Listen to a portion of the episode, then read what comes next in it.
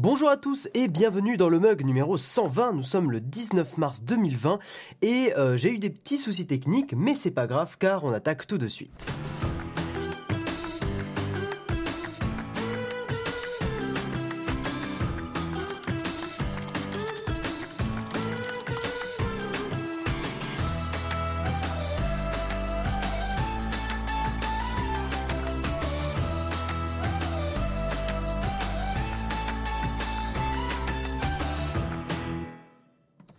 Donc bonjour à tous, alors le petit stress du début du live bien nul.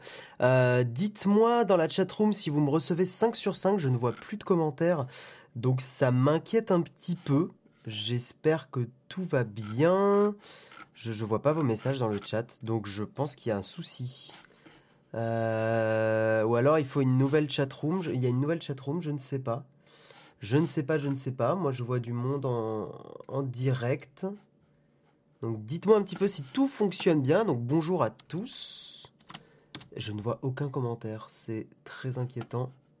Si, pourtant ça marche. 5 sur 5. Ah ok, je n'avais plus le chat. Par contre, le chat a décidé de ne plus marcher. Euh, donc je vais l'actualiser tout de suite. Ok, le chat ne fonctionnait plus. Mais je, vois là, j'ai un nouveau chat sur le côté, donc ça, ça a l'air de marcher, donc je vais l'ouvrir dans une nouvelle fenêtre. Ok, super, euh, parfait. Désolé pour les petits soucis techniques. Je ne sais pas ce qui s'est passé, mais euh, ah, donc ok, bon. Euh, donc pour ceux qui écoutent l'émission, je sais, apparemment, faut actualiser pour pour voir le nouveau chat. Je ne sais pas ce qui s'est passé. on est là, il y a apparemment un nouveau lien tout va bien. J'aimerais bien que tout le monde ait le, chat, quoi. Donc pour ceux qui ne voient plus de messages depuis genre une minute, une minute trente, euh, il y a un lien dans le, dans le chat là actuellement. Il y a un micro dans le champ visuel. Ouais, désolé, comme j'ai eu des... J'ai changé pas mal de petits trucs là de setup pour le confinement avec ma chérie. Donc, euh, donc là, je lui ai fait un super setup euh, pour qu'on joue ensemble et tout ça. Donc c'est pour ça que ça a un petit peu, un petit peu changé, nouveau lien généré. Ça ça a généré un nouveau lien. Putain, c'est vraiment... Le live raté, je le délète. Ouais, tu peux le délète, euh, Samuel. Je ne sais pas ce qui s'est passé en fait. Euh, on utilise un logiciel qui s'appelle euh, OBS, Open Broadcaster Software. et subitement, alors que je n'ai absolument rien touché, il m'a dit impossible de d'encoder le flux, blablabla. J'ai mis à jour, je me suis dit, quitte à ce que ça ne marche pas, je, tente le coup. Et eh ben ça a réglé le souci. Donc là, je suis avec vous et tout va bien. Voilà. Euh, un nouveau chat s'est actualisé tout seul dans mon appli. Bon, bah super. Donc bonjour à tous. Désolé pour ce petit, euh, live en, ce petit démarrage pas en catastrophe, mais euh, voilà. Du coup, tu passes tes journées à t'entraîner au ukulélé. Alors non, ma thèse, parce que je suis en télétravail. Voilà, je, je... Et à la limite, je préfère parce qu'honnêtement, ça me permet d'occuper les journées. Mais on, parlera un petit peu du... du, Moi, moi, je l'appelle, voilà, pour éviter de nous faire euh, bannir par YouTube. Et avec mes potes, parce que j'en ai marre qu'on dise euh, Corona, gna gna gna, moi je dis, c'est c'est pas du tout mature, c'est juste complètement débile, mais moi je dis le Corona caca. Voilà, parce que je trouve ça. Au moins, on se fera pas bannir par YouTube et, euh, et j'en ai marre qu'on dise le, mot en entier. Je, je, commence à saturer de ça. Je pense que vous aussi. Je ne minimise pas. Hein, c'est très grave ce qui se passe en ce moment, mais on en parlera peut-être à la fin de l'émission il y a quand même, alors moi je l'appelle la taxe Corona, euh, c'est-à-dire qu'il y a quand même une news sur le Corona dans l'émission, parce que je crois que c'est difficile de ne pas parler de tech en ce moment sans parler du Corona caca, mais euh, mais clairement, voilà, il y a, y a la taxe Corona, elle est présente et donc on en parlera pour une news, euh, parce qu'en plus je trouve c'est une news importante, c'est lié à la tech, c'est lié bah, à cette pandémie, donc c'est très important de vous en parler. Et comme ça vous pourrez passer le message. je vous le dis dès le début de l'émission pour ceux qui partiraient peut-être plus tard même si a priori il y en a la majorité parmi vous qui peut-être ne bossent plus, mais euh, c'est que le, euh, vous pouvez plus présenter d'attestation de sortie sur votre téléphone. Voilà, mais j'en reparlerai plus tard dans l'émission. Je vous propose qu'on attaque tout de suite, euh, vu qu'on est déjà à la bourre, sur le Kawa.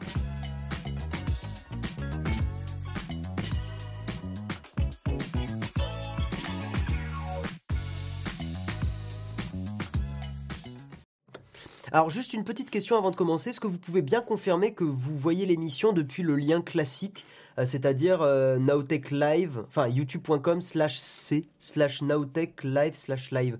En gros, le lien qu'on vous partage sur Twitter, est-ce qu'il y en a qui peuvent confirmer si ça vous dérange pas, euh, que ça fonctionne bien? Et euh, si tel est le cas, eh ben, c'est très très cool. Et si c'est pas le cas, bah, tant pis.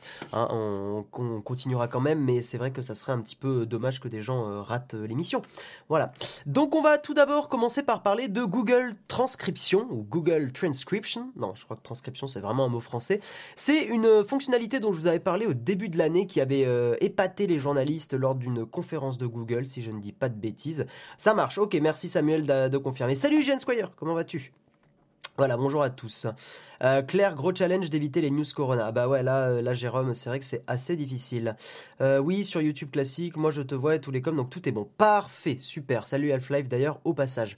Donc qu'est-ce qui se passe? C'est Google Transcription, la fonctionnalité qui, comme je vous l'ai, dit, a épaté les, les journalistes à l'époque, enfin en janvier. Et eh ben ça arrive en français. Donc alors je suis désolé, je sors d'un gros rhume, donc je, risque de renifler. Euh, voilà, j'ai plein de symptômes ORL. Ne vous inquiétez pas, je ne me pense pas être, euh, je ne pense pas être infecté par le corona, mais euh, voilà, j'ai eu un, bon gros rhume des familles pour commencer ce confinement. C'était vraiment parfait. Bref, donc Qu'est-ce que je disais?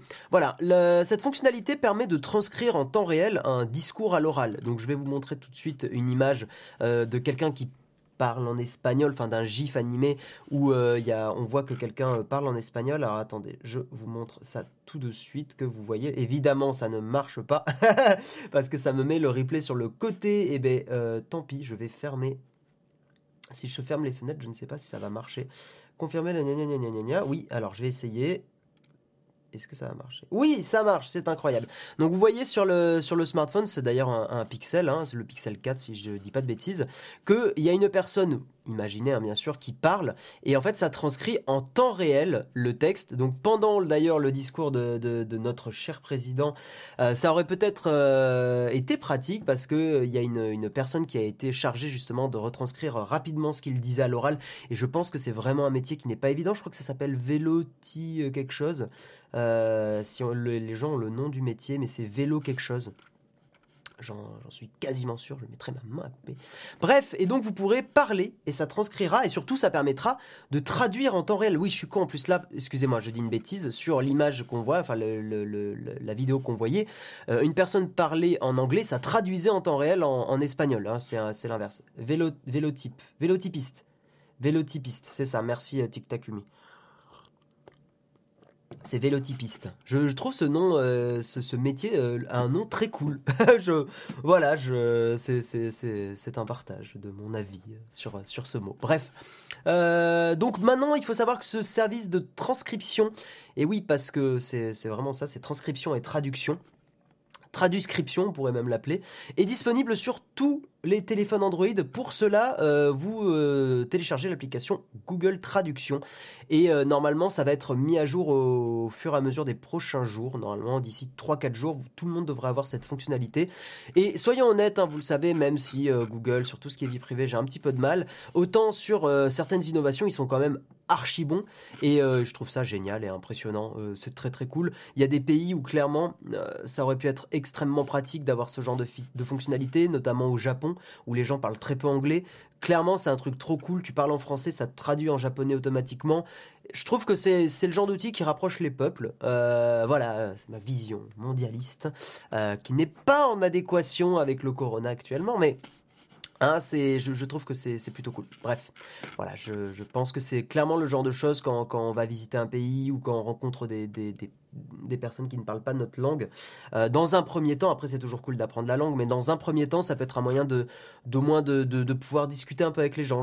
Personnellement, je trouve ça très très sympa. Euh, ça fait 30 ans qu'on nous dit que ça fonctionne super bien ces logiciels de traduction. Mais je suis un peu d'accord avec toi, Highwire, qu'il y a... Hum, il y a un peu, euh, comment dire, ce truc de dire que ça marche bien, qu'on fait des grosses améliorations, mais très sincèrement, depuis DeepL, euh, d'ailleurs je m'en suis servi pour préparer cette émission, depuis, euh, depuis DeepL, hein, le service de traduction qui est basé sur du machine learning, je trouve qu'on a fait un, un pas de géant. Ah, effectivement, Google Traduction, c'était des petits pas euh, parce que ça se basait sur les suggestions des utilisateurs et tout ça.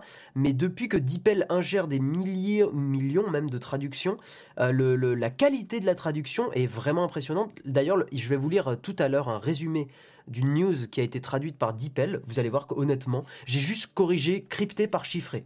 C'est la seule correction que j'ai faite. Étant un relou qui, ne, qui aimerait bien qu'on utilise le bon mot et pas crypté, qui n'est pas un mot correct, euh, je n'ai quasiment rien corrigé d'autre, ce qui est quand même impressionnant, très honnêtement. C'est trois bons paragraphes. Hein. Il, y a, y a, y a, y a 1174 lettres, caractères. Donc c'est pas mal. Sur 1174 caractères, j'ai juste corrigé deux fois le mot crypté. Plutôt cool. Euh, nous allons continuer et nous allons parler. Là, vous allez être content. Et euh, Jérôme aussi va être content. Et on est tous un peu quand même fans d'Apple par ici, globalement. Et, et, moi, en tout cas, j'ai été très très fanboy pendant, pendant les deux dernières années. Un peu moins maintenant parce que j'essaye de, voilà, de sortir un peu d'Apple et Google, mais j'ai quand même un MacBook parce que je considère que ce sont les meilleurs ordi portables euh, pour faire du code. C'est un avis très personnel, on, peut, on pourrait complètement en discuter. Euh, bref, Apple a dévoilé pas mal de choses. Ils ont dévoilé trois grosses, il y a trois grosses nouvelles Apple aujourd'hui. Donc on va commencer par parler du MacBook Air. Le MacBook Air est donc deux fois plus puissant dans sa configuration maximum, très important de le préciser. Mais surtout, qu'est-ce qui se passe sur le MacBook Air? C'est que ça y est, enfin, et c'est donc à partir de maintenant où je peux complètement vous conseiller de choper un MacBook Air si vous voulez un nouvel ordinateur portable, transportable et tout ça. Euh, il y a le nouveau, euh, le nouveau clavier Apple, le euh, gros relou, Deep L. Oui, ça c'est, je vous l'écris, Deep L. Voilà. Le nouveau MacBook Air est donc doté du nouveau clavier Apple. Apple est donc, euh, vous savez, à rétro-pédaler. Hein. ils avaient fait le Butterfly euh, Keyboard. Et donc maintenant, ils sont revenus en arrière et ils ont le Magic Keyboard, qui est euh, ben, un clavier qui fonctionne, quoi. Voilà. Hein, parce que moi, j'ai mon Mac Pro de 2018. Ben, la touche E, elle bug. C'est pète couille. C'est un, un ordi qui a un an, même pas. Donc je suis quand même un peu salé euh, d'avoir bah, un, ordinateur portable avec justement un clavier qui, euh, même si je vais le faire réparer quand toute la pandémie sera calmée et tout, même si je l'amène faire réparer tout ça, bah super, j'ai, euh, je suis convaincu que six mois plus tard, le, clavier replantera et que j'aurai euh, quelques touches, une ou deux touches ou plus qui, euh, qui vont planter, donc c'est super chiant. Bref, donc maintenant, si vous voulez vous prendre un ordinateur portable et donc un MacBook, eh ben vous pouvez vous prendre soit le Pro 16 pouces, soit le MacBook Air. Attendez par contre la révision du 13 pouces, qui pour l'instant n'a pas ce nouveau Magic Keyboard. Et, euh, et voilà.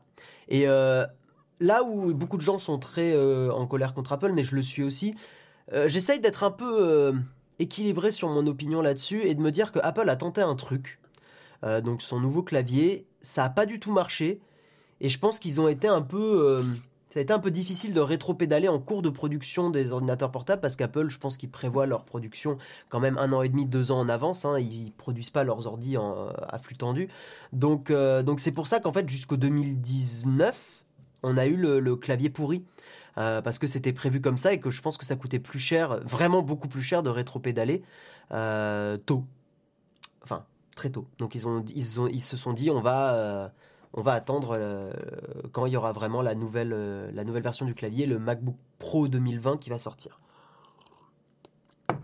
Voilà. après, le trackpad est, est 20% plus grand pour ceux que ça peut intéresser. Euh, les, haut-parleurs sont un peu meilleurs, blablabla. voilà. Mais surtout, le plus important, c'est ce clavier qui a été euh, le clavier Butterfly Papillon, qui a été dégagé et c'est une très bonne chose. Et nous allons continuer. Mini news, donc ça c'est la deuxième news qui est euh, beaucoup plus, beaucoup moins importante, c'est que le Mac Mini, Apple a doublé la capacité de base, donc pour le même prix maintenant, pour la, configuration minimum à 799 dollars en, euros, donc en France, je ne sais plus quel est le prix de base, mais maintenant le stockage minimum, euh, minimum pardon, c'est 256 gigaoctets. Euh, et pour la configuration à 1100 dollars à peu près, c'est 512 gigaoctets de base. Euh, donc c'est pas mal, c'est cool que Apple ait doublé. Je trouve que 256 gigaoctets pour un ordinateur de bureau, c'est quand même le minimum. 128, hein. c'est très limite.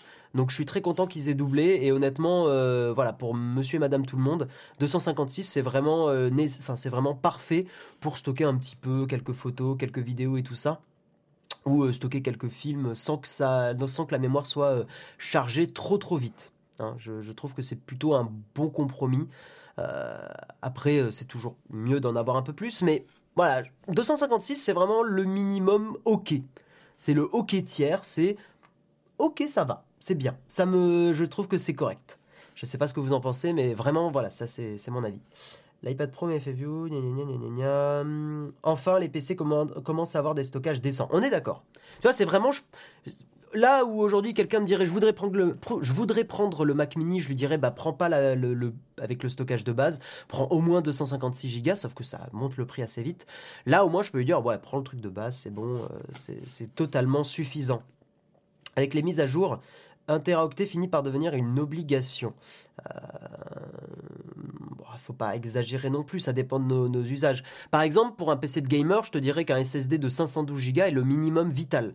Parce que quand tu vois des jeux comme le dernier Call of Duty, qui, euh, donc surtout leur, leur mode Battle Royale, qui globalement c'est 100 gigaoctets à télécharger, ouais, tu peux te dire que 512 euh, gigaoctets... Ah non, ça bug, bordel. Euh... Mince.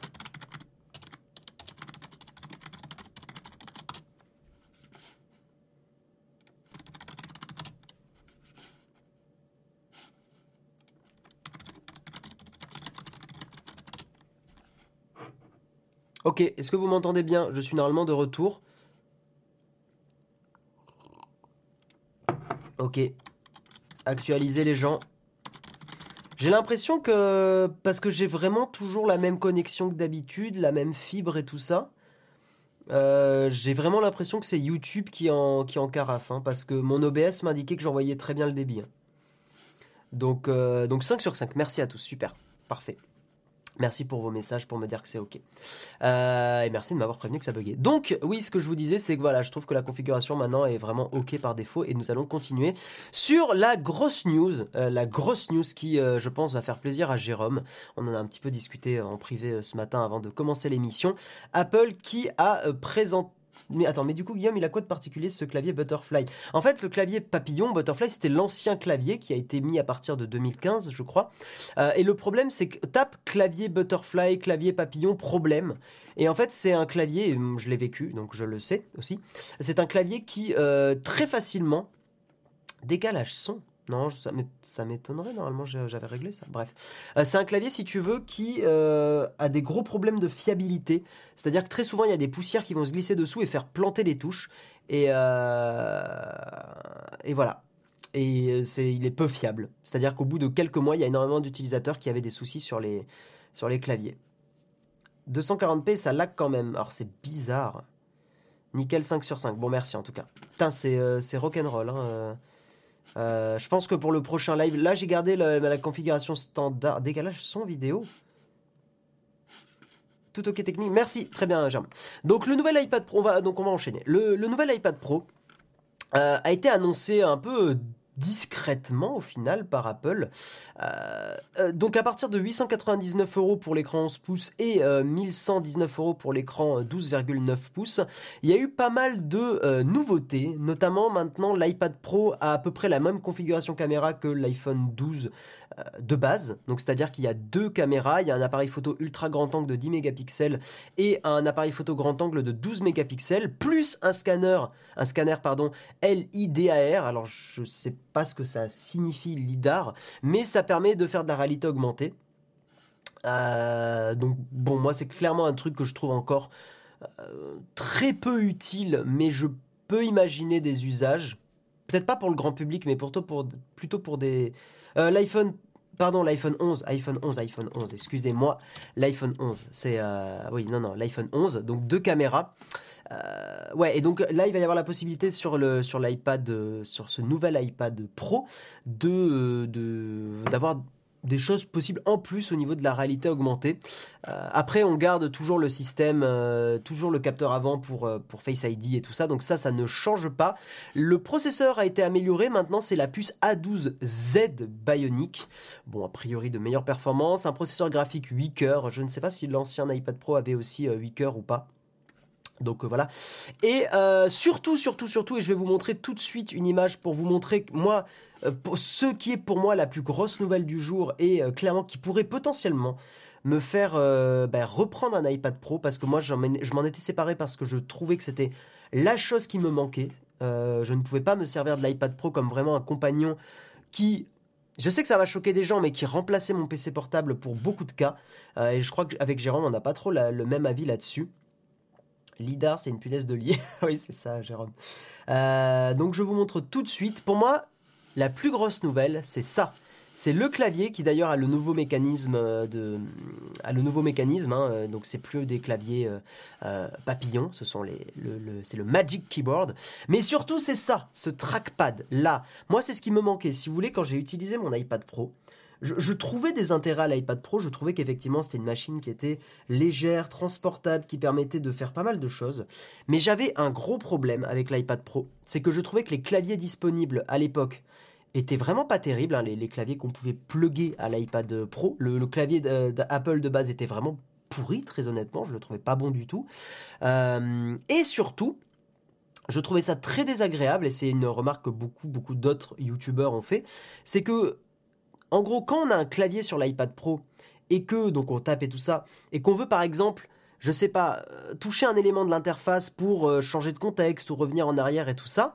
Euh, donc par exemple, on tape avec donc là vous voyez peut-être mon curseur, hein, on tape, on tape, on écrit des trucs et puis on veut revenir en arrière ou faire un truc, ben on est obligé de tendre le bras et c'est très désagréable de faire ça. Je, trouve que c'est fatigant, c'est c'est pas ouf.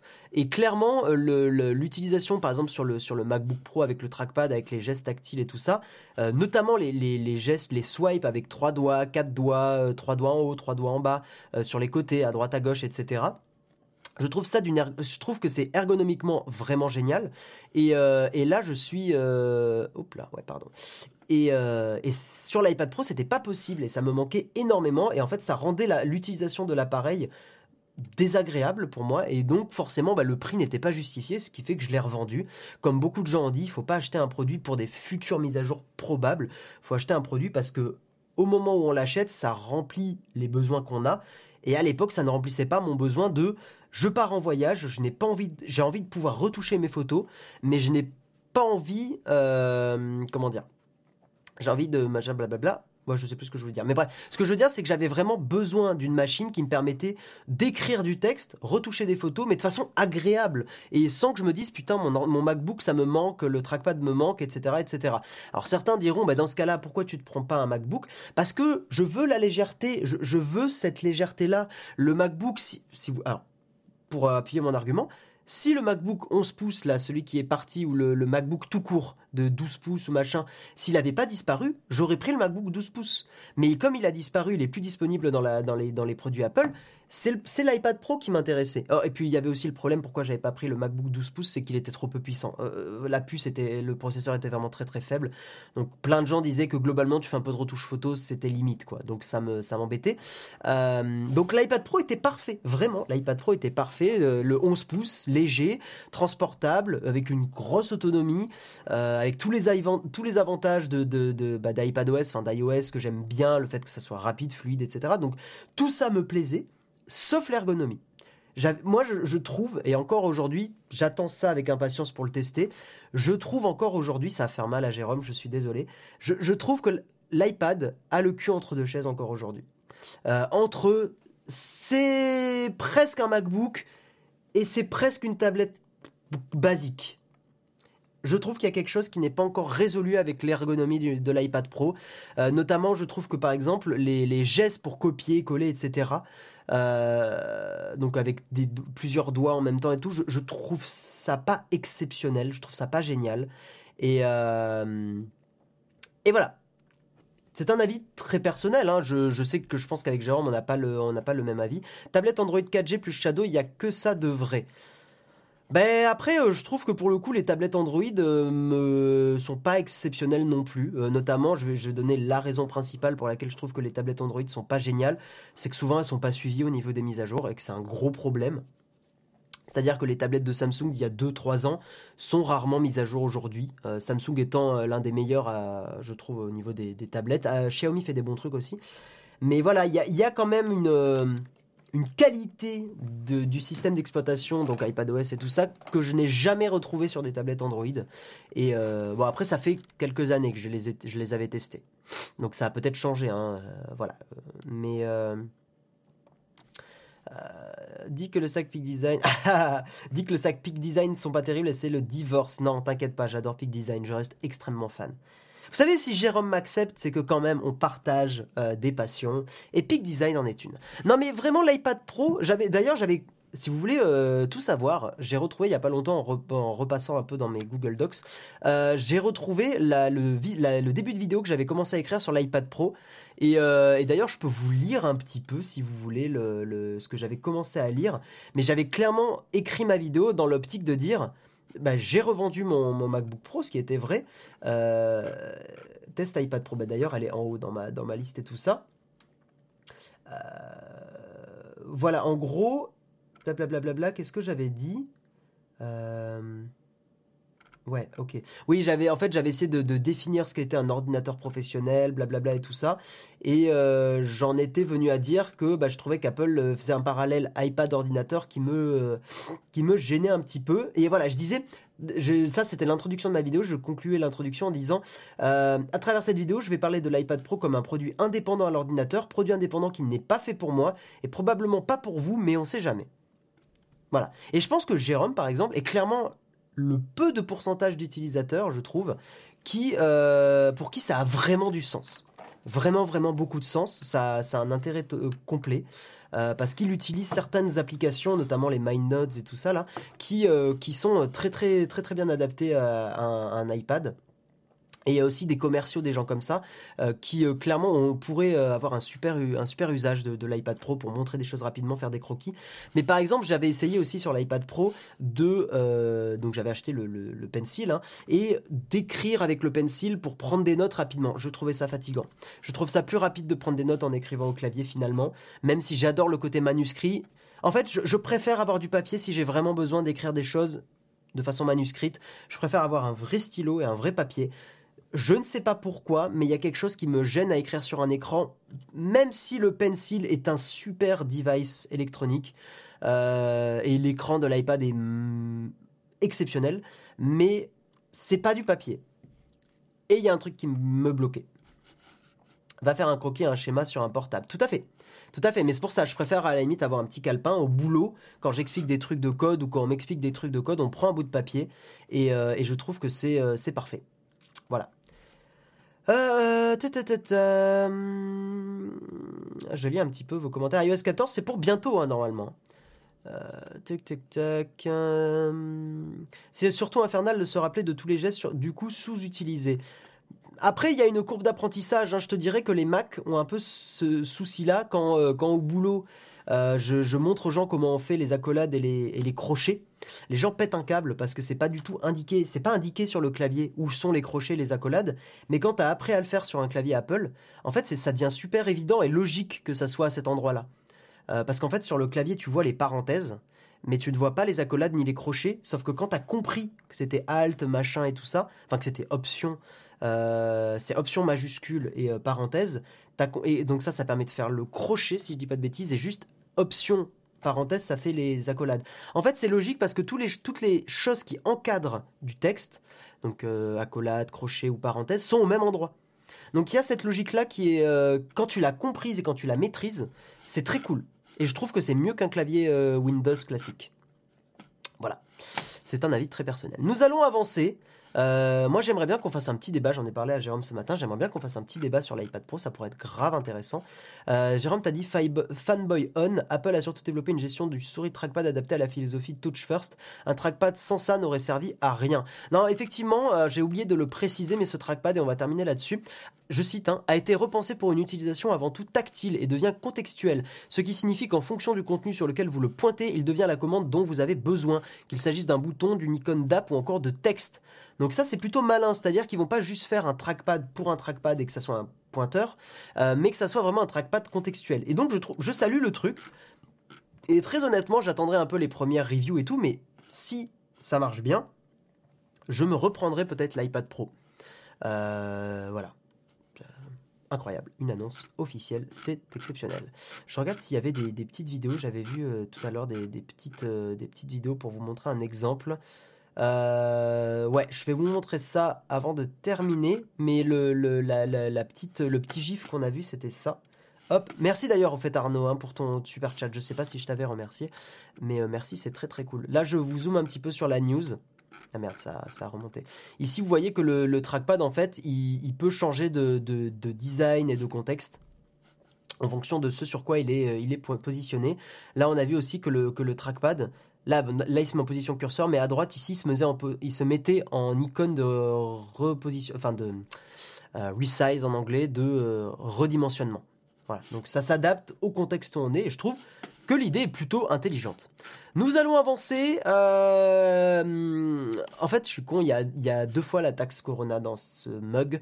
Donc, première taxe Corona, mais c'est plutôt des messages importants à, transmettre, donc je préfère vous les dire. Donc, premier, euh, premier point, première news de, de, sudouest.fr. La cybercriminalité qui est en hausse forte avec, le virus qui se propage. D'ailleurs, la news est plutôt bien titrée, je trouve que c'est, enfin, elle est titrée La cybercriminalité, l'autre virus qui se propage. Et donc, faites super attention les gens parce que il y a effectivement il y a des, une société de cybersécurité qui s'appelle Proofpoint qui, euh, euh, explique qu'il y a énormément et il y a une recrudescence des cas de cybercriminalité de cybercriminalité pardon. Euh, il y a une recrudescence en fait d'actes malveillants sur internet des gens qui exploitent la crise du coronavirus qui exploitent la peur donc c'est quand même triste parce qu'on vit quelque chose de pas facile pour tout le monde. C'est en plus des bon c'est voilà c'est on le sait qu'il y, a, des gens qui sont pas clean et tout ça, mais euh, c'est triste de voir qu'il y a des personnes qui exploitent ce genre de, de situation pour leur profit personnel, hein, donc complètement au détriment d'autres humains, donc c'est complètement triste. Euh, voilà, les pirates profitent des peurs générées par le Covid-19 pour pousser les utilisateurs à cliquer sur des pièges, pièges jointes ou des liens euh, malveillants. Ils jouent aussi sur le registre de l'émotion avec de fausses, pages, de financement participatif pour des personnes atteintes du virus.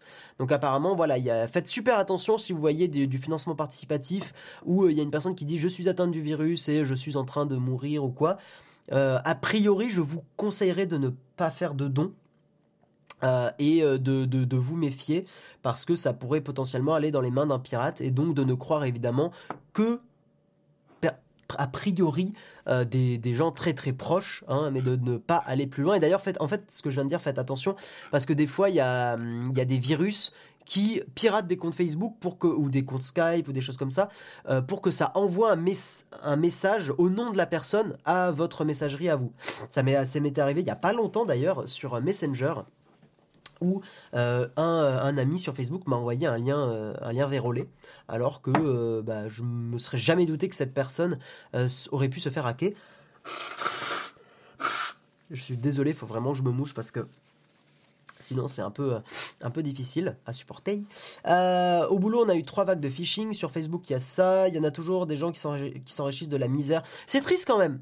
Je, voilà, je, je, trouve ça nul, nul à chier que des gens fassent ça. Je, sais que c'est évident de dire ça, mais ça me saoule. Voilà, je, suis un peu, euh, un peu, un peu déçu. Hein, de, les gens pourraient se serrer les coudes, mais d'un autre côté, il y a des gens qui sont dans la misère et voilà, ils se servent de tous les moyens pour s'enrichir.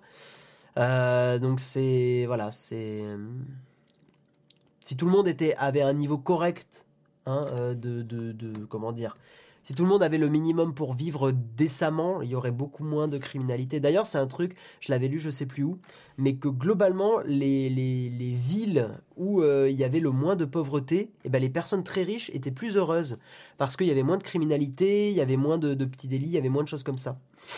Bah parce qu'en fait, les, quand les gens sont très pauvres, ils essayent de survivre par tous les moyens, donc ils se mettent à faire des choses illégales parce que logiquement, c'est euh, ce qui est le plus rentable le plus vite. Bref, c'est un débat de sociologie, donc nous n'allons pas en parler maintenant. Mais, euh, mais voilà, ça m'étonne pas que des gens euh, abusent du, truc et, c'est triste, hein, mais ça m'étonne pas. Par contre, ceux qui ont déjà de la thune et qui font ça en plus pour s'enrichir encore plus, ça c'est des gros, gros FDP et donc eux, il n'y a, y a, rien à, a rien à sauver. Euh, deuxième taxe Corona de, de ce mug, et c'est alors ça c'est aussi extrêmement important, surtout vous et moi qui sommes très fans de tech et qui sommes super intéressés par, par tout ça. Euh, le confinement est donc acté, etc. Donc ça, vous êtes au courant. Vous ne pouvez plus, je l'ai dit au début de l'émission, je le redis donc, vous, vous ne pouvez plus présenter votre attestation de sortie sur, euh, sur votre smartphone. La criminalité serait faite de pommes, mais c'est pas du tout ce que j'ai dit.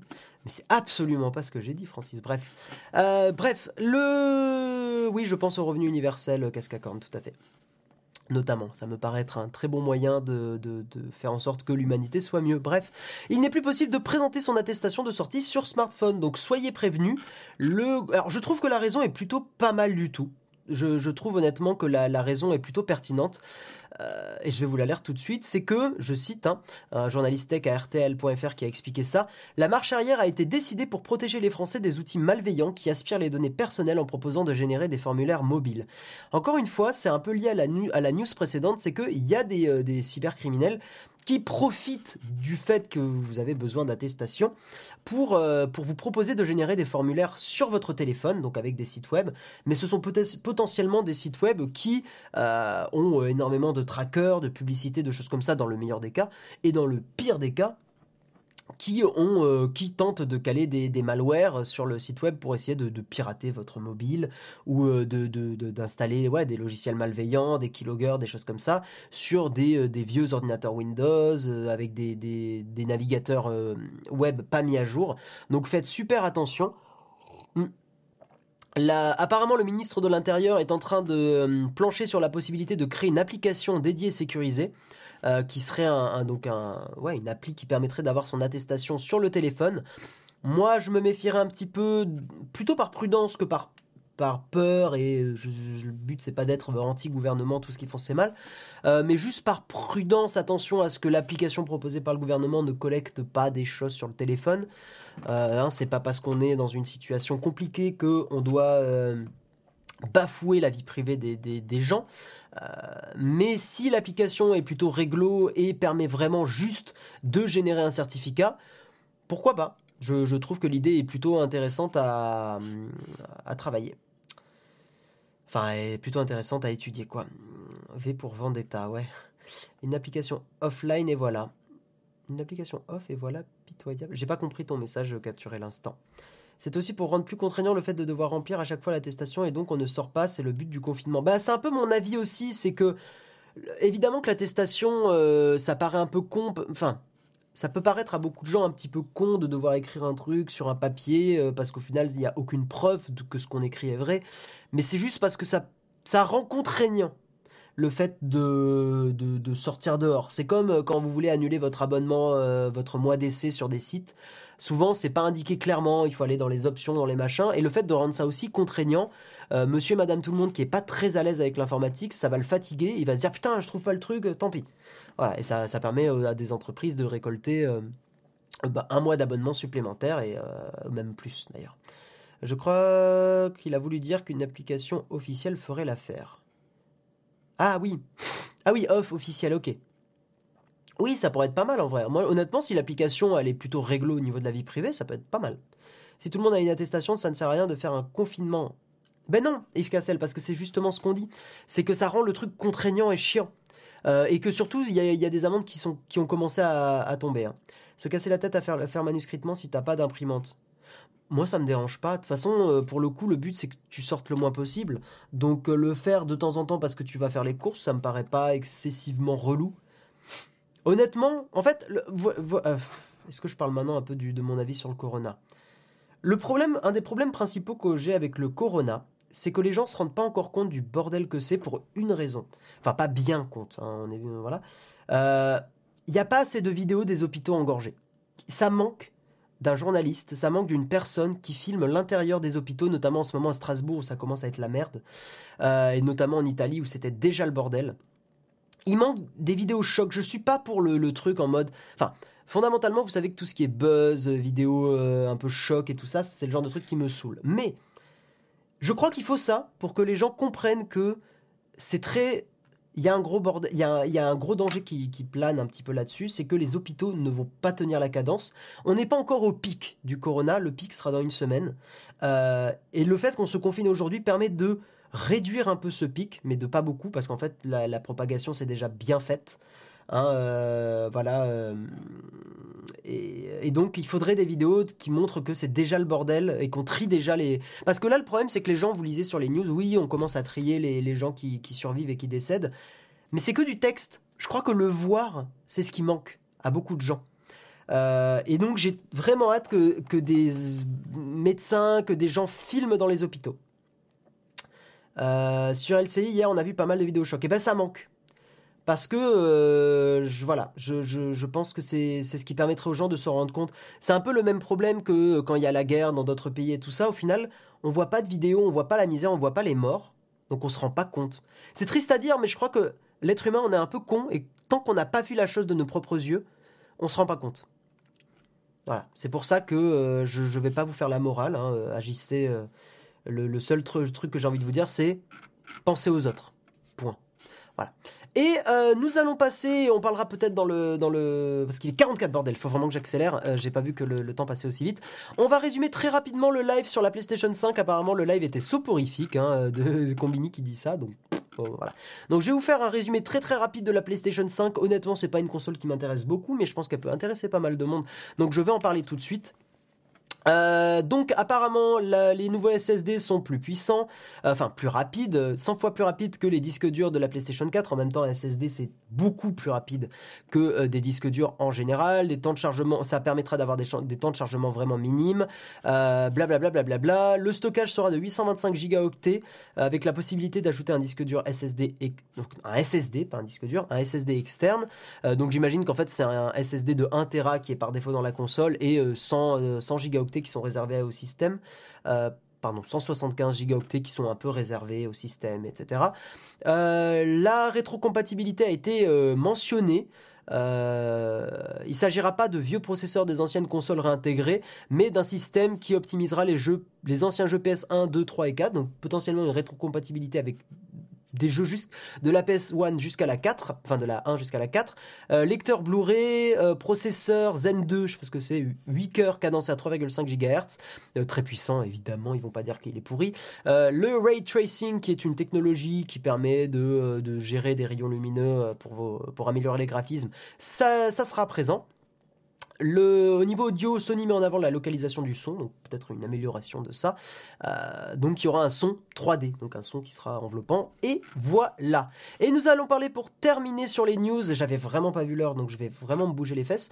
Euh, il y a un truc qui se passe aux États-Unis qui est vraiment pas terrible. Il y a euh, la loi Graham, Graham Blumenthal. Donc il y a pendant la crise du coronavirus, il y a des, sénateurs qui, eh qui essayent de faire passer des lois qui, euh, sont, euh, qui vont à l'encontre de la, de la liberté d'expression. Donc je vais vous lire la traduction sur euh, DeepL parce qu'elle résumera extrêmement bien ce qui se passe aux États-Unis et c'est vraiment important. En tant qu'Européens, nous, a priori, on n'aura pas trop d'impact sur, sur le truc, mais, mais je vais vous expliquer un petit peu ce qui se passe. Donc le projet de loi prétend s'attaquer au très grave problème de l'exploitation des enfants en ligne. Hein. donc effectivement, c'est tout ce qui est pédopornographie et ce genre de choses. Mais ce projet de loi n'offre aucune solution valable. Il n'aide pas les organisations qui soutiennent les victimes. Il ne donne pas aux forces de l'ordre les ressources nécessaires pour enquêter sur les allégations d'exploitation des enfants, ni de formation sur la manière d'utiliser les plateformes en ligne pour attraper les coupables. Euh, les auteurs du projet de loi ont plutôt utilisé la défense des enfants comme un prétexte astucieux pour attaquer notre liberté d'expression et notre sécurité en ligne. Ça rappelle totalement ce qui s'est passé avec, euh, avec Prism, hein, le, fameux euh, il faut se protéger des terroristes, donc on collecte les données de tout le monde. Voilà, et on s'en fout, alors que s'est prouvé bordel que ce qui fait qu'on améliore la lutte contre la, la pédophilie, contre le, terrorisme, c'est de donner des moyens sur le terrain aux, gendarmes, aux policiers euh, et aux enquêteurs. C'est ça qui fait que ça, ça améliore les choses. Plus ils ont de thunes, plus ils peuvent aller investiguer, plus ils peuvent endiguer toute cette criminalité-là. C'est ça qui fait que ça marche, pas la collecte de données. Alors ça peut effectivement peut-être empêcher une petite partie, mais en comparaison, il vaut mieux donner de la thune euh, à ces unités plutôt que de faire des projets de loi et de mettre en place des solutions techniques qui en fait sont pas viables. Euh, surtout que là, en fait, le, but du truc, c'est de péter le, chiffrement. Sauf qu'en fait, péter le chiffrement, ça n'a aucun bordel de sens, vu que c'est comme dire, on veut empêcher les mathématiques. Ça ne veut rien dire. On ne peut pas empêcher quelqu'un d'utiliser des maths pour chiffrer les choses. En fait, ce qu'ils veulent, en vrai, j'exagère un peu, ce qu'ils veulent, c'est demander aux entreprises euh, de, leur filer des clés de, déchiffrement, quoi. Mais ça revient à ne pas chiffrer, parce qu'on sait très bien que si ces clés tombent entre les mains de, criminels, euh, en fait, ça ça casse tout quoi. C'est terrible. Bref, donc la loi Earn It créerait une commission nationale sur la prévention de l'exploitation sexuelle des enfants en ligne, chargée de développer les meilleures pratiques pour les propriétaires de plateformes internet afin de prévenir, réduire et répondre à l'exploitation des enfants. Euh, mais loin de se limiter à de simples recommandations, ces meilleures pratiques seraient approuvées par le Congrès en tant qu'exigence légale. Donc en gros, c'est pas que des recommandations, c'est vous devez le faire. Si une plateforme ne les respecte pas, elle perdrait des protections juridiques essentielles pour la liberté d'expression. Il est facile de prédire comment le procureur général William Barr utiliserait ce pouvoir pour casser le chiffrement. Il n'a cessé de répéter qu'il pense que la meilleure pratique consiste à forcer les systèmes de messagerie chiffrés à donner aux forces de l'ordre l'accès à nos conversations privées. Voilà, donc en gros, péter le chiffrement, je vous le récapitule. Hein, voilà. Et moi, à chaque fois que je lis des trucs comme ça, c'est la, phrase qui me vient en tête à chaque fois, c'est l'enfer est pavé de bonnes intentions. C'est-à-dire que je, peut-être que ce sénateur, il est vraiment, enfin le procureur, excusez-moi, euh, il, il, a peut-être vraiment de bonnes intentions de se dire on va protéger les enfants et tout ça, mais c'est pas fait de la bonne façon. Voilà c'est mon avis. On pourra en débattre, mais pour l'instant, je vous propose qu'on attaque très euh, rapidement sur la tartine. Ah putain, elle va être longue la tartine, donc j'espère que j'aurai le temps. Au pire, je déborderai un petit peu. C'est pas très grave. Euh, mais avant de passer à la tartine, on va parler du sponsor. Vous le savez, euh, tous les mois, euh, pardon, toutes les semaines, il y a un mois de Shadow, hein, le PC dans le cloud, à gagner.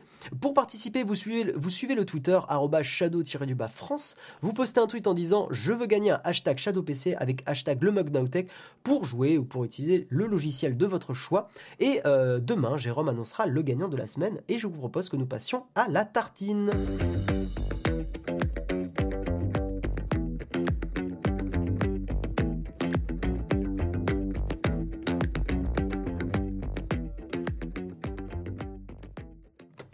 La loi américaine n'a pas l'air d'intéresser grand monde. Ouais, non, mais ça m'étonne pas parce qu'on est, on est en pleine pandémie de, Corona, on est en, euh, il y a d'autres news dont on a parlé, Apple et tout ça, donc je comprends totalement, mais je pouvais pas ne pas le mentionner qu'il y a ça qui se passe aux États-Unis. Hein. vous le savez que la vie privée c'est un sujet qui m'importe beaucoup, euh, et je l'espère vous aussi. Et le fait qu'il y ait euh, des, personnes aux États-Unis qui veuillent le péter, bah, j'ai envie d'en parler. On va faire la tartine. Euh, euh, j'ai en gros. Alors, prenez cette tartine comme plutôt euh, un premier avis sur le, sur le X100V. Donc, je me suis fait un gros plaisir en fait avant toute la pandémie. j'ai reçu le, X100V. J'avais, au final, j'avais un petit peu peur de ne pas le recevoir parce que c'était vraiment le moment où le, Corona était en train hein, de, d'inquiéter de plus en plus de monde. Je l'ai reçu. C'était quand? C'était, ça devait être euh, ouais, fin février. Donc je suis, euh, je suis assez content de, l'avoir reçu. Donc aujourd'hui, on va faire une tartine euh, appareil photo et je vais vous montrer aussi un petit peu des photos que j'ai, que j'ai prises avec, le, avec cet appareil-là. tac, alors attendez, on va, on va fermer ça tout de suite. Donc Tartine X100V, alors je vais, je vais, vous faire un petit récap du X100V Qu'est-ce que c'est que cet appareil photo qui a un look que je trouve vraiment très sympatoche, honnêtement? Euh, Il y avait deux couleurs, hein. il était soit en noir intégral, soit en côté un petit peu euh, rétro, euh, Leica à l'ancienne, qui moi je trouve est, vraiment, est vraiment très très joli. Donc ce que je vais faire, c'est que je vais, le, je vais le tenir comme ça en lisant un peu le, récap pour que vous puissiez le voir. Donc c'est tout d'abord un appareil photo qui est un APS-C. ce qui est un, très bon point parce que l'APS-C ça permet et surtout donc c'est un, un, un 23 mm euh, qui ouvre à f2, donc c'est un équivalent 35 mm full frame. C'est un objectif qui n'est pas changeable, donc en gros quand vous achetez l'appareil vous ne pourrez pas changer l'objectif. Il y a des, comment dire, des, lentilles d'adaptation, enfin des, trucs qu'on peut rajouter sur l'appareil qui vont pouvoir changer la longueur focale. En gros c'est du verre qu'on va rajouter dessus, mais je trouve que ça nuit un peu à l'intérêt de l'appareil photo qui est d'être vraiment très très plein, d'avoir ben, d'avoir un un profil très pancake, comme on dit. Donc, putain, je, commence à avoir mal à la gorge, c'est terrible. Donc voilà, APS-C, 26 euh, mégapixels, le, nombre de pixels disponibles sur les photos. 23 euh, mm équivalent 35 mm full frame. Il y a des, il y a un, filtre ND qui est intégré dedans. Donc pour ceux qui font de la vidéo, c'est très très cool. Euh, il y a un écran pivotable à l'arrière. Euh, par contre, il n'est pas pivotable euh, sur le côté. On ne peut pas le, pivoter comme ça. On peut uniquement le pivoter de haut en bas. Bon, ce qui est quand même pas mal pour prendre des photos comme ça. Hein. on peut regarder euh, en bas ou par exemple quand on prend, je sais pas, des photos sur le côté, on peut, on peut faire ça. Hein. Genre, je prends une photo de, je sais pas, un paysage sur le côté, machin j'en sais rien, faut un truc inaccessible, bah, je peux euh, pivoter l'écran tactile comme ça, donc c'est très pratique. Euh, qu'est-ce que on peut filmer en 4K 30 fps avec du F-Log, donc en gros un, profil assez plat. Il y a un port micro, par contre c'est chiant parce que c'est un port micro 2,5 mm, donc je trouve ça un peu fragile. Mais il y a un port micro, ce qui en fait une petite caméra pour faire de la vidéo, même YouTube, intéressante. Hein, je dis bien intéressante, pas non plus, euh, c'est pas non plus exceptionnel. Je vous conseillerais plutôt, si vous voulez faire de la vidéo, euh, de la PSC de chez Sony. Hein, les A6500 et tout ça qui me paraissent être de bien meilleurs appareils, surtout avec les objectifs interchangeables. Euh, il n'y a qu'un seul port SD, la batterie est pas trop mal, enfin j'en parlerai un petit peu dans les points positifs et négatifs, mais il n'y a qu'un seul port SD, donc ça c'est un truc, le double port SD c'était quelque chose Enfin, c'est quelque chose que j'aime bien sur mon A7 III et qui me manque un petit peu là, hein, de, pouvoir emmener euh, deux cartes SD quand j'ai des shootings un peu importants. Ça me permet de sécuriser mes, euh, données, donc je trouve ça très très cool. Et, euh, et puis voilà, et surtout, un des points un des points. Euh, qu'est-ce que quoi? Qu'est-ce que vous avez dit? Euh, Ouais. Salut tout le monde, salut Amano, comment vas-tu? Et surtout, un des points qui est un petit peu particulier sur cet appareil, et vous le voyez là, pardon, là, ici, c'est que le viseur est un viseur optique. Donc en gros, quand je, regarde ici avec mon, œil, je ne sais pas si vous le voyez d'ailleurs à, la caméra, ça doit être un peu petit, mais en gros, c'est un, viseur optique, c'est-à-dire que quand on regarde, c'est vraiment. Euh, c'est que de l'optique. Il n'y a pas d'écran. Enfin, il y en a un, on peut l'activer, mais euh, on peut complètement shooter un peu à l'ancienne. Voilà. Euh, donc ça, c'est plutôt sympathique. Mais vous allez voir que moi, je l'ai plutôt mis dans quelque chose de pas négatif, mais ça m'a pas plu. Donc je vais vous en parler un petit peu. On peut bien sûr hein, remettre un écran comme, comme les appareils on va dire moderne, euh, on peut mettre un écran quand, on regarde là, donc pour voir un petit peu le, comment dire, où est-ce que le focus est fait et tout, ça. Donc qu'est-ce que je trouve positif dans cet appareil? Déjà, pour moi, le, plus gros point positif et ce qui fait que euh, c'est un viseur hybride, voilà, exactement, tout à fait, optique ou numérique, exactement. Ce qui fait que j'aime beaucoup cet appareil. En fait, pourquoi je l'ai acheté, c'est que je fais beaucoup de photos de rue et que pour les gens qui font de la photo de rue, c'est un super appareil photo parce que positif, ce qui fait que ça justifie son prix, ce qui fait qu'on ne peut pas le comparer à d'autres appareils ou ce qui fait qu'on ne peut pas le comparer à des smartphones, c'est que ça rentre dans la poche d'un jean. Hein. Euh, c'est un APS-C qui rentre dans la poche d'un jean ou dans la poche d'un blouson, ce qui n'est pas le cas euh, de euh, bah, d'un A7 III ou, ou même d'autres appareils APS-C qui sont en général un petit peu plus gros, surtout avec des objectifs qui ont une aussi grosse ouverture que celui-là. Voilà. Euh, il est très léger. La première fois que je l'ai déballé, je me suis même demandé. Presque, presque trop léger. Tellement léger que ça faisait. Voilà, trop, aussi pareil, vraiment, j'ai vraiment l'habitude de la 7.3 et la différence de poids était énorme et ça m'a fait euh, vraiment bizarre. Ça faisait presque un peu jouer quand je l'ai déballé. Maintenant, je me suis habitué au poids donc ça me choque moins. Mais il est extrêmement léger donc ça, c'est quand même plutôt sympa, surtout en voyage ou quand on fait des longues sessions de photos, notamment de la photo de rue, c'est plutôt agréable. Donc ça c'est que des points positifs. Euh, les, euh, les, menus de Fujifilm sont super bien. Euh, j'ai été très habitué aux menus de Panasonic qui sont super. Les menus de Sony qui sont pas terribles. Et les menus de Fuji sont excellents. Je n'ai aucun problème avec ces menus là. Je les trouve vraiment clairs. Les paramètres sont expliqués. C'est vraiment bien la molette ici pour fixer le shutter speed. Donc en fait ici vous avez, putain le problème c'est que je suis obligé de mettre comme ça. Ici vous avez, c'est un peu la particularité de Fujifilm, c'est que vous pouvez avoir tous les contrôles en manuel. Hein. donc là il y, a le, il y a le shutter speed. En soulevant ici, je pense que vous le verrez si je fais ça, là c'est soulevé. vous pourrez changer les ISO donc c'est quand même plutôt sympathique. Hop, et euh, la possibilité de setter manuellement comme ça le shutter speed, là je suis en, par exemple en 60, euh, est très très très très très pratique, notamment en basse lumière où je veux être en 60 minimum euh, pour, bah, pour éviter qu'il y ait du flou, quoi, de bouger. ou alors pour, les gens qui veulent faire des pauses longues, vous pouvez avoir un shutter speed très très bas. Et par exemple une seconde ou des choses comme ça. Et ben vous pouvez le faire en un coup de molette. Et je trouve ça très pratique, c'est très visuel en fait, et c'est un peu ce que les gens aiment bien chez Fujifilm. Hein.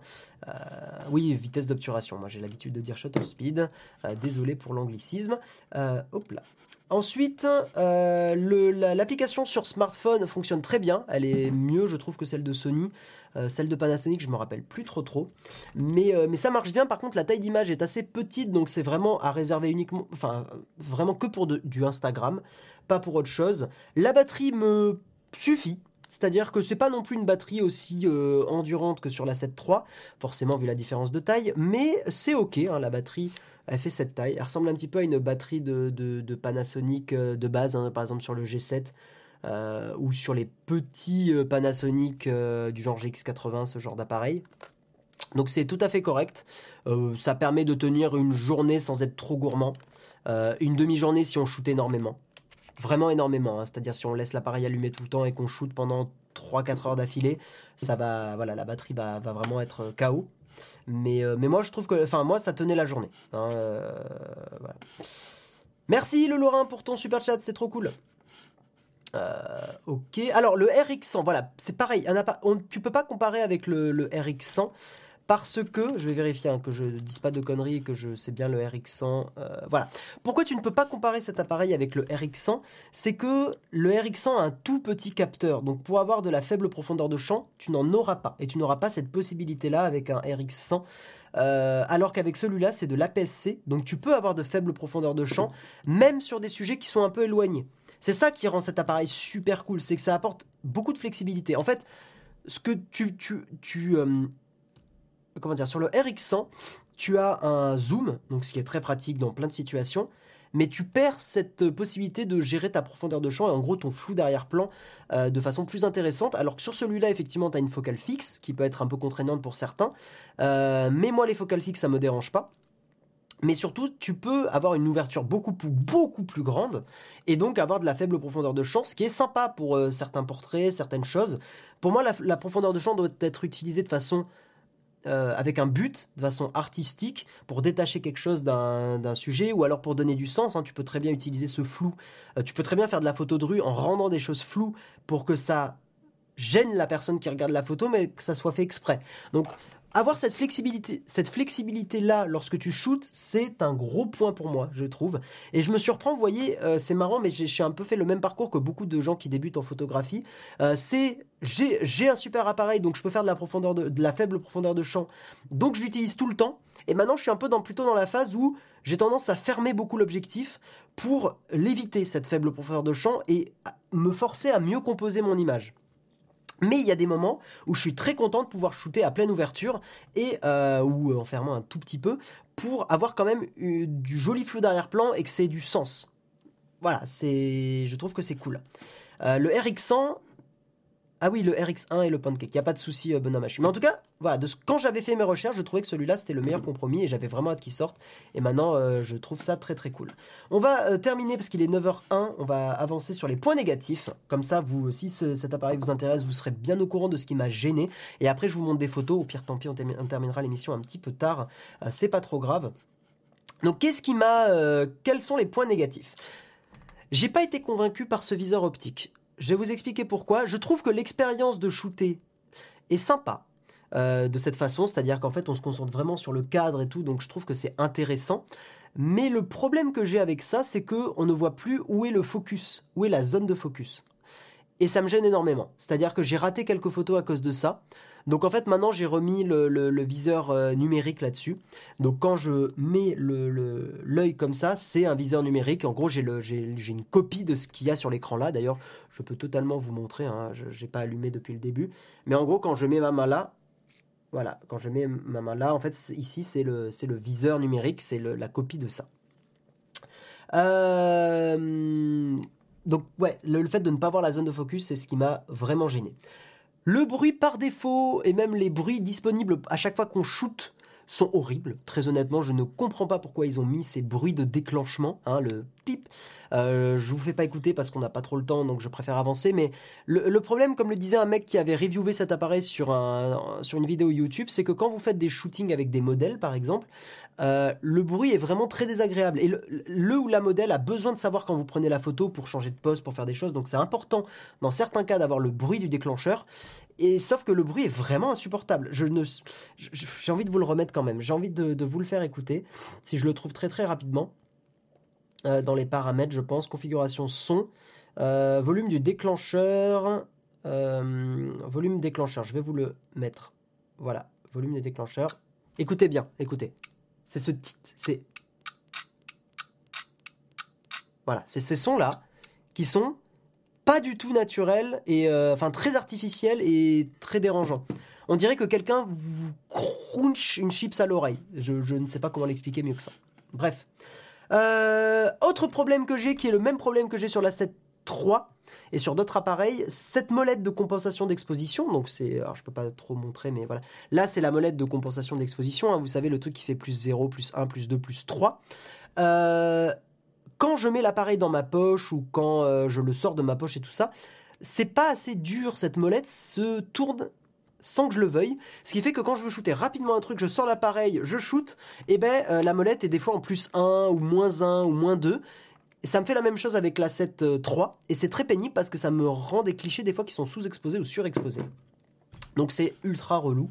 Euh, j'aurais aimé un truc pour bloquer cette molette de compensation d'exposition, comme c'est le cas, je crois, sur l'A7R 3 où là, euh, où là c'est, on peut le bloquer.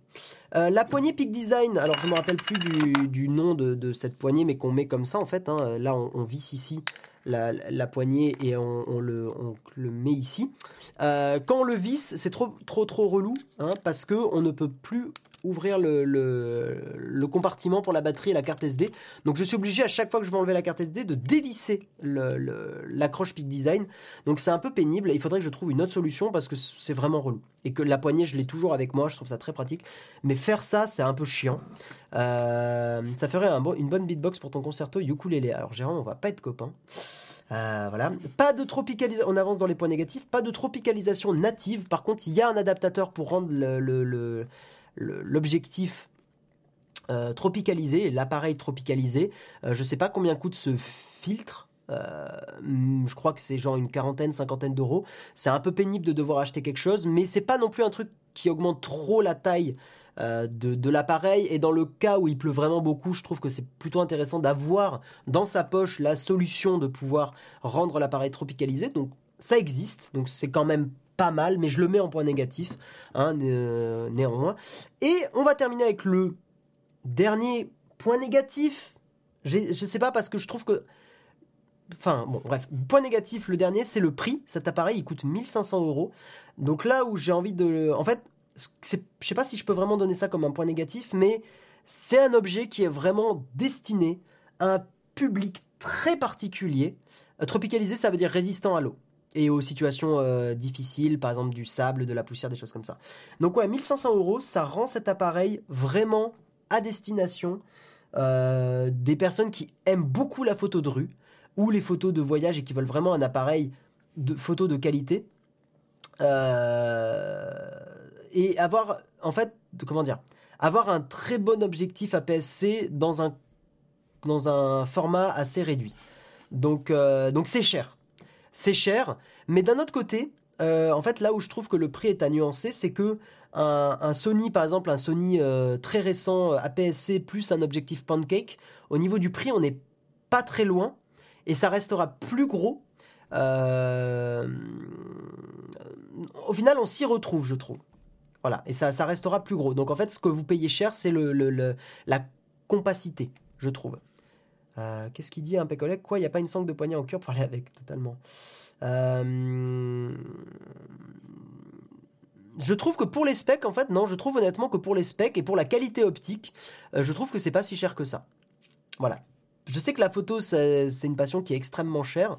Et quand on donne des prix d'objectifs, des choses comme ça, ça choque beaucoup les gens. Jérôme, je pense que tu dois beaucoup te heurter à ça quand, tu conseilles du matos vidéo. Quand les gens se disent, je veux une super qualité optique et tout ça, eh ben, il faut souvent y mettre plus de 1000 euh, balles, que ce soit pour le boîtier ou l'objectif. C'est très difficile d'avoir une super qualité optique pour moins, allez, de 700-800 euros, gros minimum. Même un G7 plus un pancake euh, de Panasonic, vous en avez au moins pour 500-600 euros. Et ça reste des vieux appareils. Le G7 commence à vieillir, hein, il doit avoir 5-6 ans. Euh, bref, je vais vous montrer quelques clichés quand même. Euh, je vais vous démarrer Lightroom en espérant que ça ne fasse pas bugger le stream. Parce que tout à l'heure, mon stream a, vraiment eu du mal. Donc j'espère que ça ne va pas faire tout planter. voilà, il faut surtout bien dépenser l'argent. Donc je dirais que ce n'est pas un appareil.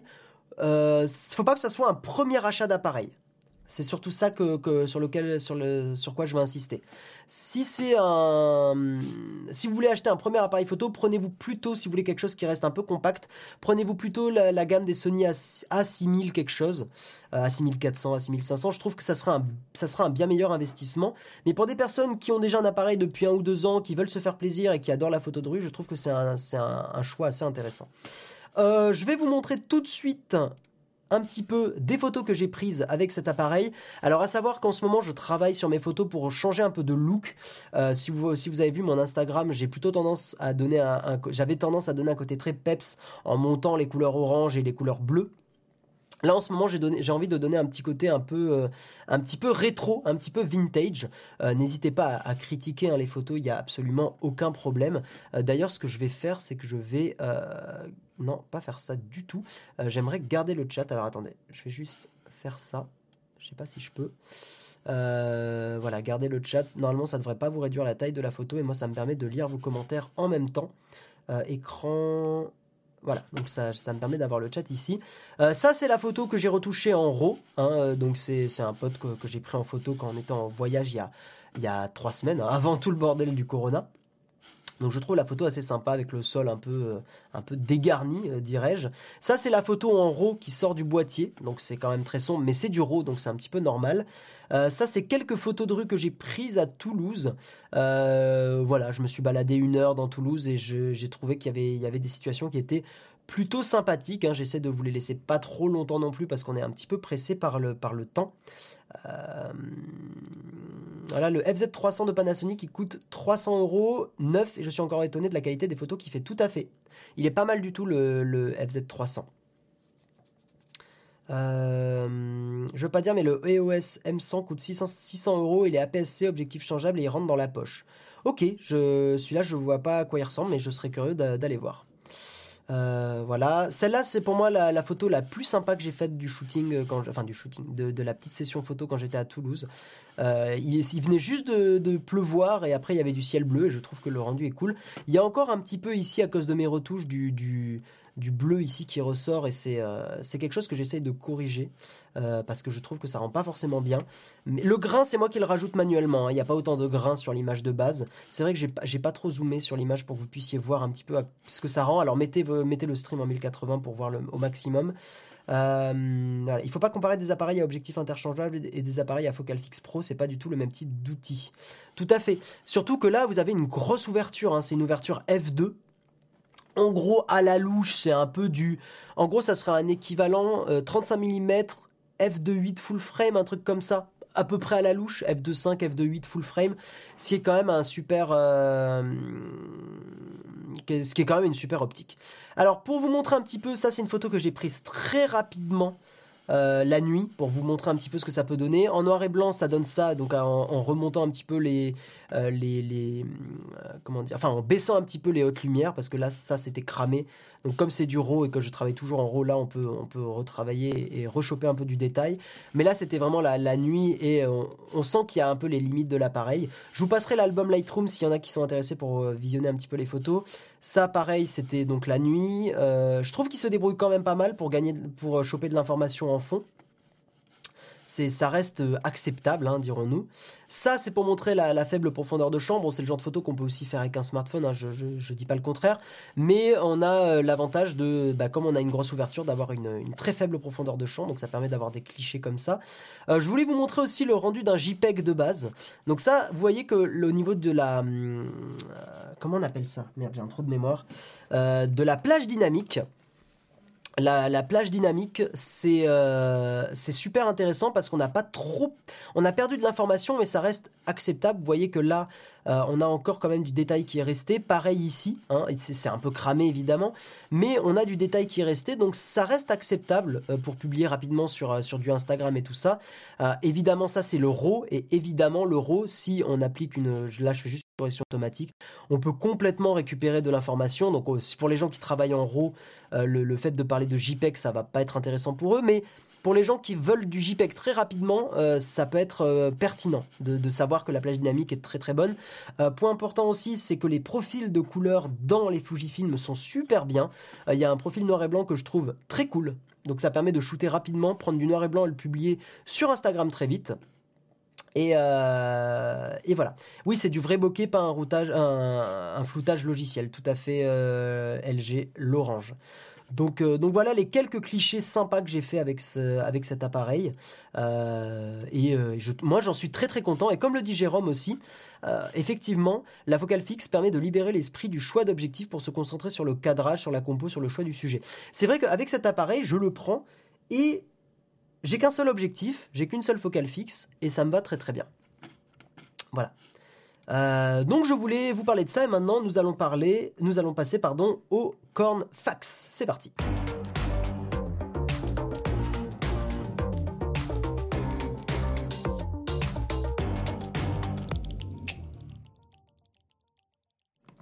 Je vais enlever tout de suite et nous allons revenir sur ma caméra.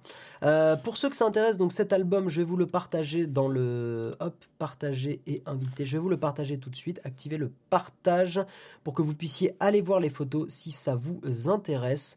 Euh, tout le monde peut afficher le contenu, paramètres, autoriser les téléchargements JPEG comme ça. Euh, vous pourrez aller voir. tac tac tac. Titre, le mug X en V, grille de photo, aspect foncé. Copiez le lien, terminé. Voilà, comme ça, s'il y en a qui veulent aller voir l'album, vous pouvez. Pas de question Platinum, très bien. Oui, au niveau des annonces, Jérôme m'a dit de vous dire que euh, tac tac tac, il y a une vidéo iPad qui est sortie. Euh, comment faire du télétravail sur l'iPad Pro, si je dis pas de bêtises. Il faut que je la regarde d'ailleurs. Et à 14h, il y a le euh, live de comment dire de on est tous ensemble et c'est très très bien d'ailleurs. Et à 18h, il y a le live jeudi VIP. Voilà.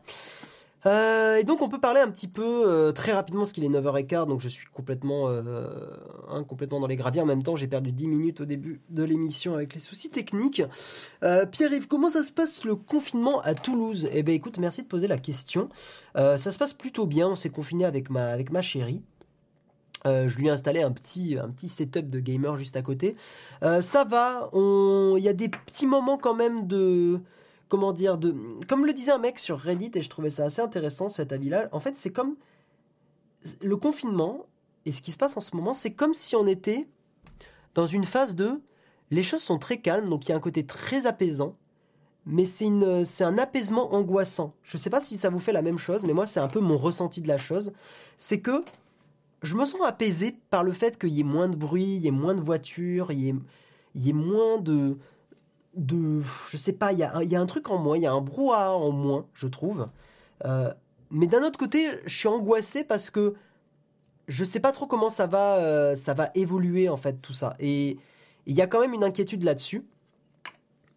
Donc voilà, donc c'est un peu un apaisement angoissant. C'est un peu comme ça que je le, je le dirais, c'est-à-dire que c'est un moment de flottement. Euh, je suis à la fois moi ça va de rester enfermé parce que je suis un, un gros geek et euh, j'ai eu j'ai l'habitude de rester chez moi pendant plusieurs jours d'affilée donc ça me j'ai eu l'habitude surtout aller au, lycée où je jouais euh, euh, ou en vacances je pouvais vraiment rester avec un pote on se faisait des LAN et on restait 3-4 jours d'affilée à jouer à, à, Call of Duty à Super Smash Bros et tout ça. Donc j'ai vraiment l'habitude de ça donc c'est pas trop un problème euh, peut-être que pour ma chérie, ça sera un petit peu plus dur. Je veux pas non plus parler à sa place, mais euh, elle, elle a plus l'habitude de, sortir un petit peu plus. Donc euh, pour elle, je pense que ça va être un peu plus dur.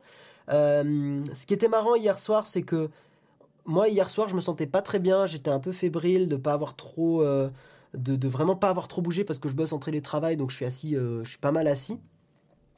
Et le simple fait de bouger 5-10 minutes, on a, on a un petit peu fait des exercices euh, physiques, on a bougé 5-10 minutes euh, à faire des, un échauffement, euh, faire un peu de cardio et tout ça. Ça m'a fait énormément de bien. Donc je vous invite vraiment même juste 5-10 minutes à bouger un peu votre corps, tout simplement. ça m'a vraiment fait du bien. donc voilà, je, le, seul point que je peux vous linker d'ailleurs que je lis pour suivre un petit peu l'actualité, et je trouve que c'est pas mal du tout, c'est sur le Reddit France que je suis. Tous les jours, il y a une mise à jour du coronavirus. C'est le seul post que je me force à lire sur... Euh, donc il y, a, vraiment un point, il y a une mise à jour tous les jours. Euh, c'est un gros récapitulé, euh, récapitulatif, pardon. Voilà, donc c'est ça que je lis. Et je trouve que c'est pas mal parce que c'est assez factuel, c'est forcément inquiétant, mais au moins c'est ça me concentre toutes les news à un seul endroit. Et ça, je, je, vous, vraiment, je vous déconseille d'être trop sur Twitter. Je vous déconseille d'être trop sur les réseaux sociaux parce que vous allez péter un câble. Euh, je, vous invite à, vous mettre au ukulélé si vous le pouvez. Après, peut-être qu'il y en a, je suis con parce qu'en fait, commander un ukulélé, c'est peut-être compliqué aujourd'hui. Mais si vous avez un instrument chez vous, essayez de, vous y remettre, peut-être. Enfin voilà, essayez d'occuper vos journées comme vous le pouvez. Euh, essayez de, structurer vos journées. Je pense que c'est important de garder une sorte de routine. Euh, pas une routine, mais d'hygiène de vie, c'est-à-dire de, vous lever à des heures pas trop, euh, pas trop tard, sans vous faire la morale, mais c'est vraiment des, choses qui sont connues en termes de mental pour rester en forme, pour rester, euh, euh, pour rester sain d'esprit, hein, de, par exemple de s'habiller correctement, pour même quand vous télétravaillez. voilà, il y a, y a, plein de petites choses, prendre une douche et pas de se laisser aller. pour le mental, c'est assez important. À moi, la télévision, de toute façon, Half-Life, je ne l'allume jamais. Euh, on est, je pense, beaucoup de notre génération à ne plus être du tout habitué à avoir la télévision allumée. Euh, le seul truc que je me mets des fois en fond, c'est euh, bah, des fois je me mets les replays du mug, des fois je me mets même par exemple Thinker, Thinkerview que j'aimais bien écouter. je le mets plus trop parce que je trouve que c'est anxiogène. Quand tu écoutes Thinkerview, j'adore, hein, je trouve que c'est d'utilité publique, mais tu as l'impression que le monde est tout est pourri, tout, tout va mal et voilà ce qui en même temps est leur but, hein, c'est des interviews de lanceurs d'alerte globalement, donc bon. Mais ça me ça m'étouffe et j'en ai un peu marre. Merci Quentin. Merci pour ton message, j'espère que ça va aussi de ton côté.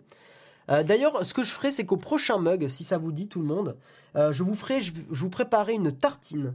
Je vais vous préparer une tartine, comme dirait la grand-mère de Perceval, euh, sur comment ne pas s'ennuyer mais avec plein de trucs que j'ai collectés. Euh, j'ai notamment un jeu de société dont je voudrais vous parler, euh, qui est trop trop cool. Je vous, garde la surprise pour le... Je ferai un tweet. De toute façon, je ferai un tweet si les gens veulent le truc en avance. Euh, mais, mais je vous préparerai une tartine pour, ne, pour s'ennuyer le moins possible lors du confinement. j'ai plein plein de choses à vous partager, plein de sites pour jouer entre amis, plein de choses comme ça. Donc ça peut être, ça peut être cool. Euh, je suis exactement comme toi, Benjamin. Tu dis je geek et elle s'ennuie. Ouais, c'est. Je pense que quand, quand on est un peu geek à la base et qu'on a été habitué à, jouer beaucoup, à rester enfermé, c'est moins gênant. Après, en fait, c'est marrant parce que tu vois, je te dis ça et mentalement ça va, mais sur mon corps, je ressens les effets de rester assis trop, trop et de pas trop sortir et pas trop respirer euh, de l'air frais. Tu vois, c'est vraiment mon corps qui réagit, mais pas trop mon mental. Sur mon mental, ça va, même si je suis un peu stressé faut geeker avec madame. Oh, mais t'inquiète, on geek tous les deux, on joue à Smash Bros, on jouait tout ça. Mais elle est, elle est un peu moins habituée. On fait des jeux de société aussi, enfin, tu vois, on a, on a des petits jeux à deux, on a Mr. Jack, on a Stratego, et on a Shoten Toten, qui sont des petits jeux de société auxquels on peut jouer à deux, euh, qui sont très très sympas. Bon, il est 9h20 les gens, je vais arrêter l'émission maintenant parce que c'est, voilà, il est, tard et moi il faut que j'aille bosser aussi. Donc je vous fais des gros bisous, merci à tous d'avoir été présents. Désolé pour la pour la tartine un petit peu rushée. Euh, j'aurais aimé en parler un petit peu plus et lire un peu plus vos messages, mais c'est vrai que j'ai perdu du temps à, cause de la technique. Donc euh, donc voilà. Donc voilà. Mais, euh, mais c'était très cool. Et puis je vous fais des gros bisous. Et, euh, je vous retrouve eh ben, la semaine prochaine. Et peut-être plus rapidement, euh, si, bah, si Jérôme veut faire un petit débat sur l'iPad Pro ou, ou je sais pas, pour occuper un petit peu nos journées. Peut-être à 14h aussi, je viendrai, si, ça, si Jérôme est OK, faire vous faire un petit coucou, blablater avec vous. ça pourrait être cool de parler un peu plus du, Corona et de ce que j'en pense et tout ça. moi, ça me ferait du bien peut-être aussi. Donc voilà, mais je ne veux pas forcer Jérôme, donc c'est pas du tout voilà, c'est pas du tout euh, obligatoire, mais le lundi, moi, je, ne bosse pas. Donc, euh, Jérôme, si ça te dit, euh, le lundi, je peux, je peux peut-être te rejoindre en, duplex de Toulouse et ça pourrait être sympatoche. Donc voilà, je vous fais des gros bisous et je vous retrouve la semaine prochaine. Ciao